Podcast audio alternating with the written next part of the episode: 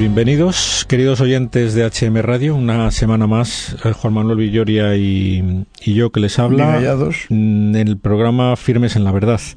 Como habitualmente saben los que nos escuchan, eh, al otro lado del, del, teléfono tenemos a un invitado que nos ayuda en esta pretensión nuestra de reafirmarlos en verdades necesarias para todos los que nos escuchan. Y decimos esto para todos porque nadie se piense que este programa no va con él. Este programa va dirigido a cualquiera que esté interesado en esta, en esta cuestión, que es profundizar y, y reafirmarse en la verdad. Y eso nos compete a todos, ¿no? Bueno, pues ya sin más introducción paso a presentarles a don Agustín Jiménez. Eh, bienvenido, don Agustín, a nuestro programa. Muchas gracias. Don Agustín, José Luis. Le, le, presento a nuestros oyentes. Don Agustín Jiménez es un sacerdote que reside en Madrid y además de su labor pastoral, es eh, profesor de la Facultad de Teología. En concreto es eh, lo que usted imparte es Antiguo Testamento, ¿no? Si no recuerdo mal. Eso es Antiguo Testamento. La la primera parte de la Sagrada Escritura. Ajá.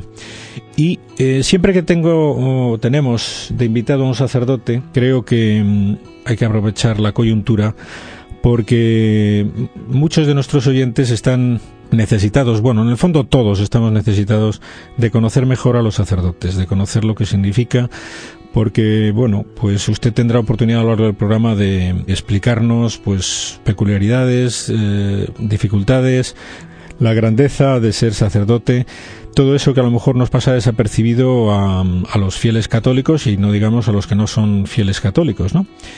Entonces, em, a veces en las entrevistas que vemos en televisión o en la radio, la gente hace referencia al sacerdocio como una profesión más, ¿no? no entonces, ¿el sacerdocio es una profesión, don Agustín, ¿no? ¿Qué es? Bueno, es, es una vida, es una vida que es eh, una vida que lleva dentro una misión que es la misión de Cristo y que es la vida de Cristo, ¿no? Eh, entonces es algo que lo envuelve todo, ¿no? Y luego es un elemento esencial en la vida de la Iglesia y que permite pues que la Iglesia pueda llevar a Cristo al mundo y llevar su salvación. Es un elemento dentro de la Iglesia como cuerpo, mm, pues sin el cual el cuerpo el cuerpo muere, ¿no? Y el cuerpo necesita de muchos miembros y un miembro esencial de este cuerpo pues son los sacerdotes. Si usted tuviera que definirlo a un sacerdote, ¿qué, qué le explicaría pues a una persona que no supiera bueno, nada? Se puede definir desde muchos puntos de vista. Yo mmm, o sea, lo definiría como un amigo íntimo de Cristo que se une de tal modo a Cristo que en él, en el sacerdote, eh, Jesucristo sigue vivo en el mundo, santificando a los hombres a través de esencialmente de los sacramentos, sobre todo pues de la Eucaristía, haciendo presente a Cristo eh, resucitado y glorioso con su cuerpo y con su sangre a través de este sacramento, mm, pero luego santificando al pueblo de Dios también pues a través de los demás sacramentos un segundo aspecto es que nos trae a Jesucristo enseñando la verdad al pueblo de Dios, es una de sus misiones esenciales, la de enseñar. Y una tercera, pues es la de mm, pastorear en el nombre de Cristo también a este pueblo y guiarle pues por el camino del Señor hasta la patria del cielo. Eh, este es un poco mm, lo que la Iglesia siempre ha considerado como la, la misión ¿no? tan esencial del sacerdote que puede realizar pues viviendo una amistad de intimidad con Jesucristo, uniéndose a Él en cuanto enviado por el Padre para la salvación del mundo. Puede decir que Cristo se hace, se hace visible en, la, en la persona de un sacerdote, de un hombre sacerdote, que podemos esperar encontrar en, en los sacerdotes pues al mismo Cristo, los católicos, los fieles cristianos. Así es, aunque el sacerdote sea eh, un tanto mediocre, ¿no? Porque la presencia, o sea, Cristo, mmm, su presencia en medio del mundo eh, es, digamos, muy variada, ¿no? Indudablemente está presente en todos los que sufren y está presente en los pobres, en los necesitados. Digamos, ahí está Cristo crucificado, ¿no? Eh, incluso aunque estos pobres ni le conozcan ¿no? o ni, ni sepan de presencia de Cristo en ellos. Luego está presente, pues también de modo especial, niños, está presente mm, en, también en los catequistas o en distintos miembros, en los cristianos en cuanto bautizados, eh, pues porque Cristo habita en ellos, ¿no? Pero la presencia en el sacerdote es muy especial, es, eh, es distinta a estas presencias, puesto que es Cristo resucitado en cuanto que eh, salva a la humanidad, ¿no? Y eso es eso es en lo que en lo que el sacerdote tiene una presencia de Cristo especial, ¿no? O en la que el hombre de hoy puede encontrar a Cristo en sacerdote como no lo va a encontrar pues en otras personas, ¿no? Luego también pues, tenemos una presencia de Cristo en la Eucaristía también distinta a, la, a cómo está en el sacerdote, ¿no? En la Eucaristía es una presencia digamos única única y gloriosa. Hmm. Por recordarnos a todos lo que a lo mejor deberíamos tener todos muy claro o muy fresco, mm, pero mm, conviene que nos lo recuerde. De hecho, el sacerdote recibe un sacramento que no reciben los demás fieles en la Iglesia. ¿En qué consiste ese sacramento y qué le, qué le confiere al que lo recibe? Sacramento le hace recibir de un modo especial el Espíritu Santo.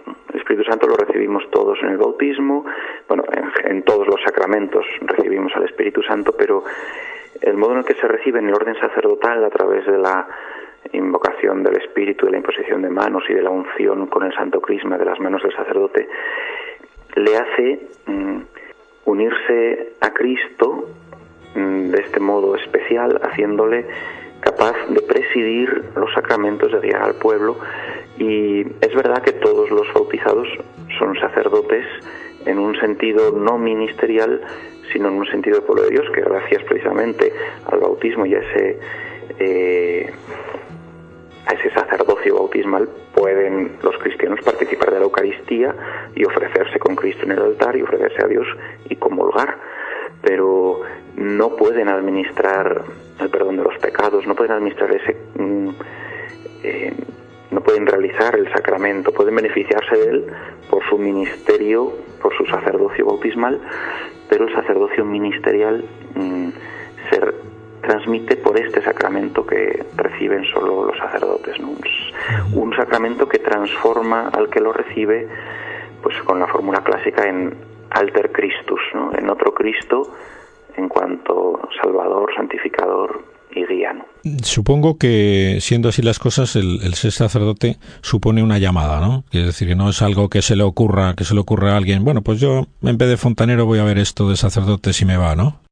Claro, es una elección de Dios eh, que invita al hombre, eh, pues como las llamadas a los discípulos, ¿no? Nadie le dice a Jesús en el Evangelio, mm, oye, voy a ser tu apóstol, envíame. No, es Jesús quien llama y quien dice, Mateo, déjalo todo y sígueme, eh, vosotros, hijos del CBD, o dejar las redes y seguirme, ¿no? Hay siempre una llamada de Dios que escoge y capacita para una misión que supera con mucho las fuerzas humanas y que es Dios quien va, mm, quien realiza pues esa obra a través del sacerdote. Él necesita el sí, la respuesta generosa del que recibe la llamada, la llamada que puede darse por infinidad de medios. ¿no? Yo creo que cada llamada es única. A unos les llama por un sacerdote que se lo propone, a otros porque descubren la belleza de una vida entregada así, a otros, qué sé yo, porque escuchan un programa en la radio y se plantean qué hago yo con mi vida. O sea, hay infinidad de modos. ¿no? Em, bueno, hablando de esto de que alguien se lo pueda plantear por un programa de radio, pues muy oportuno, porque ojalá sirviera este, esta conversación que tenemos con usted para suscitar la inquietud o que Dios se sirva de ello para llamar a alguna persona al sacerdocio, porque Indudablemente tenemos muy claro, por lo menos mucha gente, que hay un déficit brutal de sacerdotes actualmente y que parece que puede haber más problemas eh, en el futuro inmediato, ¿no? A veces pensamos que ah, puede haber sustitutos de los sacerdotes en los psiquiatras, en los psicólogos, es decir, la gente hoy día entonces, esto es posible, es decir, puede sustituir a un sacerdote a alguien eh, para un para una persona creyente, por supuesto, pero aunque no lo sea. Pues yo estoy convencido de que no, porque sea, lo que el sacerdote transmite no lo puede dar nadie. El, Espíritu Santo, el perdón de los pecados, mm, nadie lo da, lo da Dios a través de, pues, de los ministros de su Hijo. Y sin duda, pues que los psiquiatras y psicólogos hacen mucho bien, pero, pero no pueden dar lo que el corazón del hombre necesita, que es a Cristo, que es para lo que han sido creados y sin lo cual su vida pues nunca alcanzará eh, su sentido, ¿no? Sí, porque todo ser humano, lo sepa o no, ha sido creado por Cristo y para Cristo, y hasta que no conozca a Cristo, descubra cuánto es amado por Él y corresponda a ese amor, la razón de su ser no, no la habrá encontrado y su plenitud no podrá alcanzarla, porque hemos sido creados para eso. Y, el sacerdote es un instrumento eh, pues muy importante en ese proceso porque va a ser el que el que me acoja en nombre de la Iglesia, el que me transmita la vida de Cristo a través del sacramento, a través de pues de su sí, de su de la presencia de Cristo en él. Perfecto. Esto es importante que quede claro porque puede haber confusión también con este tema, ¿no? El pensar que, bueno, pues, ¿qué más da que un sacerdote, que otra persona de cierta profesión que tenga que ver con la psicología? Pues no. Eh, la misión del sacerdote es instituible efectivamente porque es la persona que nos puede dar al mismo Dios, que en una palabra es, es eh, se transmite, entre otros, principalmente a través de los sacramentos, ¿no? La gracia y. Muy bien, Juan Manuel, que no quiero monopolizar yo la, la conversación y lo estoy haciendo. Pregúntale algo tú antes de que se me ocurra otra pregunta y te, y te dejo fuera de juego. Vete con la siguiente pregunta porque yo lo, me lo paso muy bien escuchándole. ¿eh? Bien, Sí, sí. Bueno, ¿se te ocurre Aparte de que sea mucho más fácil, pero... Si te ocurre alguna, me interrumpes. Por supuesto. Bien, eh, como no tenemos todo el tiempo del mundo. Me gustaría que nos contara experiencias suyas de su labor pastoral en la parroquia, porque usted atiende una parroquia ahí en Madrid y tendrá experiencia de, cómo se hace mucho bien, ¿no? A través del ministerio sacerdotal y del trabajo en la parroquia. Cuéntenos alguna cosa interesante. Sí, ciertamente se hace se hace un bien inmenso. Hay veces que es más acogido que otras, pero sí, yo estoy en una parroquia actualmente en Leganés nuestra Señora de Zarza Quemada. Mm, voy un tiempo bastante limitado, puesto que estoy con mucha tarea también en la facultad, con las clases y demás. Pero bueno, mm, pues hay, hay experiencias muy bonitas. Por un lado, pues acompaño a, a muchos inmigrantes latinos que pues que en Leganés la verdad es que hay muchísimos y es muy bonito eh, pues acompañar a esta gente que viene pues de sus países, de situaciones complicadas y difíciles, mm, y llegan a un país extraño donde no tienen familia, no conocen gente y se acercan a la parroquia como a su familia, ¿no? Y, es un gozo el poder acogerles y ser para ellos, pues, padre, madre, hermano, y, hacemos una tarea, la verdad es que muy bonita con ellos, ¿no? De, de acompañarles, de muchas veces es, es un poco trágico, ¿no? Como estas personas que en sus países viven una fe digamos, profunda, eh, una relación con Dios pues de intimidad, una vivencia de sacramentos y salen de sus países y muchas veces mm, esta vida eclesial pues desaparece, ¿no? Y una de las cosas que pues a lo que me dedico es a, mostrarles cómo Dios sigue estando presente en sus vidas aquí y, y, se vinculan pues de nuevo a la iglesia, a la misa los domingos, comparten su fe, muchos se confiesan después de años y años que pues que ni siquiera en su país lo hacían y, y aquí pues gracias a la relación con la parroquia y con el sacerdote, como conmigo en concreto y demás, vuelven a reencontrar a Dios en su vida, vuelven a reorientarlo todo y ven que, que, su vida tiene también una historia de salvación a pesar de que haya habido dolor o hayan tenido que abandonar sus familias pues por la razón que sea, ¿no? Y es muy bonito acompañarles en, en su propia vida, de hacerles ver cómo Dios ha estado siempre presente y en ese momento están ahí, pues en el fondo porque Dios les sigue acompañando y Dios sigue queriendo algo de ellos en ese pues en este momento concreto de su vida en la que están y en la que puedan haber experimentado o sentido como si Dios les hubiese olvidado un poco, ¿no? Y entonces ayudarles a descubrir, a redescubrir esa presencia de Dios en sus vidas, desde luego es muy bonito, ¿no? Otro campo en el que estoy en la parroquia pues es acompañando a los padres de, de los niños que hacen la primera comunión. Cada mes me reúno pues con varios de estos padres, ¿no? Y fue muy curioso este año. Mm, normalmente me reunía pues lunes, miércoles y viernes con distintos grupos de ellos, ¿no? Pero este año, pues el miércoles lo tenía muy cogido aquí en la facultad y, entonces mm, me reunía solo lunes y viernes. Y el, y el grupo que el año pasado mm, se juntaba los miércoles, les ayudaba tanto y estaban tan contentos con las reuniones de los miércoles que estaban pues muy apenados de no poder eh, juntarse conmigo los, los miércoles de este año. Entonces fueron a quejarse al párroco, eh, que no soy yo, es un compañero, porque querían seguir teniendo reuniones eh, con nosotros los curas y seguir profundizando pues, en la fe que transmitimos a los niños y, y la verdad es que es muy bonito. Normalmente o por desgracia oímos que se quejan, pues al contrario, ¿no? De tener demasiadas reuniones, de que les exigimos demasiado y, que sean ellos los que nos pidan formación, que les hablemos de Dios, que nos reunamos con ellos, es una alegría para nosotros. De hecho, bueno, hicimos ahí un esfuerzo por cambiar clases y cosas para poder tener, pues, seguir teniendo estas reuniones con los padres de los niños, ¿no? Que, que de hecho muchas veces, pues vienen también de un tiempo de haber estado distanciados de la iglesia, los sacramentos y gracias a que sus niños hacen la comunión, pues se reenganchan, vuelven a participar de la Eucaristía, de la confesión y, a profundizar en, su fe que la tienen a veces un poco, un poco olvidada. Háblenos del confesionario también, don Agustín, que yo creo que es importante que nos lo refresque. Bueno, pues qué deciros, más que es la sede de la misericordia donde, donde uno mm, vuelve a empezar, ¿no? Es el lugar de la esperanza, ¿no? Porque uno deposita en manos de Dios todo su pasado, mm, todo lo que eh, no le agrada de uno y, Dios introduce sus manos en el alma del, penitente y, y le dice todo lo hago nuevo y tú hoy vuelves a nacer, hoy vuelves a ser creado y hoy empiezas a amar a Dios una vez más, ¿no?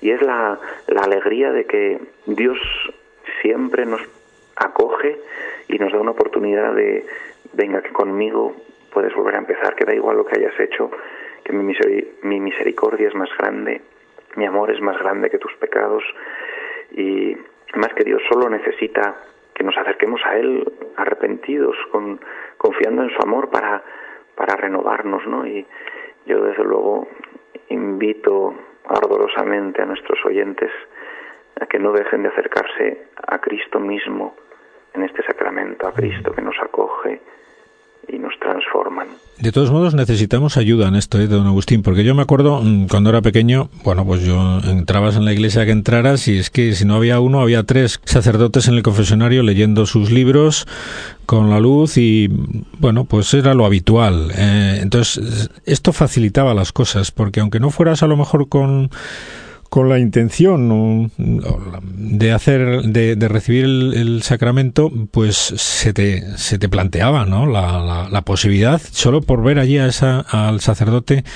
pues esperando esperando que se acercaran los que lo necesitaran. Esto cada día es más difícil ver. Qué está pasando bueno varias cosas. Sí sí cuente varias cosas. Primero depende del sitio. De, hay diócesis donde es más fácil diócesis donde es más difícil luego, pues claro, como bien decías antes, cada vez somos menos y, y, yo creo también que antes los curas tenían menos menos follones, ¿no? Hoy, por ejemplo, en mi diócesis, que no es que seamos pocos, pero no hay uno que sea solo párroco y esté dedicado solo a la parroquia, sino que es párroco, es delegado de Estado de Caritas, luego da clase en dos sitios, luego tiene 10.000 reuniones, Mm, y a veces los curas pues no sabemos priorizar ni dedicar el tiempo que haría falta pues a estar ahí mm, digamos disponibles para este sacramento no al ser menos tener también más actividades más responsabilidades pues a veces cuesta más encontrar ese tiempo. Luego también ha habido pues lo que podría llamarse una pequeña crisis en este sacramento no por un lado Mm, pues en, muchos sectores del clero se ha visto como quizá menos importante, eh, se ha valorado menos también por parte de los fieles. Y bueno, se ha ido dejando un poco por desgracia, pero yo creo que se va retomando también, en los últimos años que, se está volviendo a valorar con fuerza la importancia y el beneficio que este sacramento otorga al que lo recibe, ¿no? Sí, quizás sea una cuestión, como usted dice, también de priorizar, ¿no? Como el tiempo es limitado, pues ver que eso también es muy importante para los fieles, lo necesitamos y, no sé, lo pedimos quizás en la medida de nuestras posibilidades de que volvamos a tener sacerdotes disponibles sin, sin necesidad de hacer grandes gestiones para recibir el sacramento de la penitencia que tanto necesitamos, ¿no?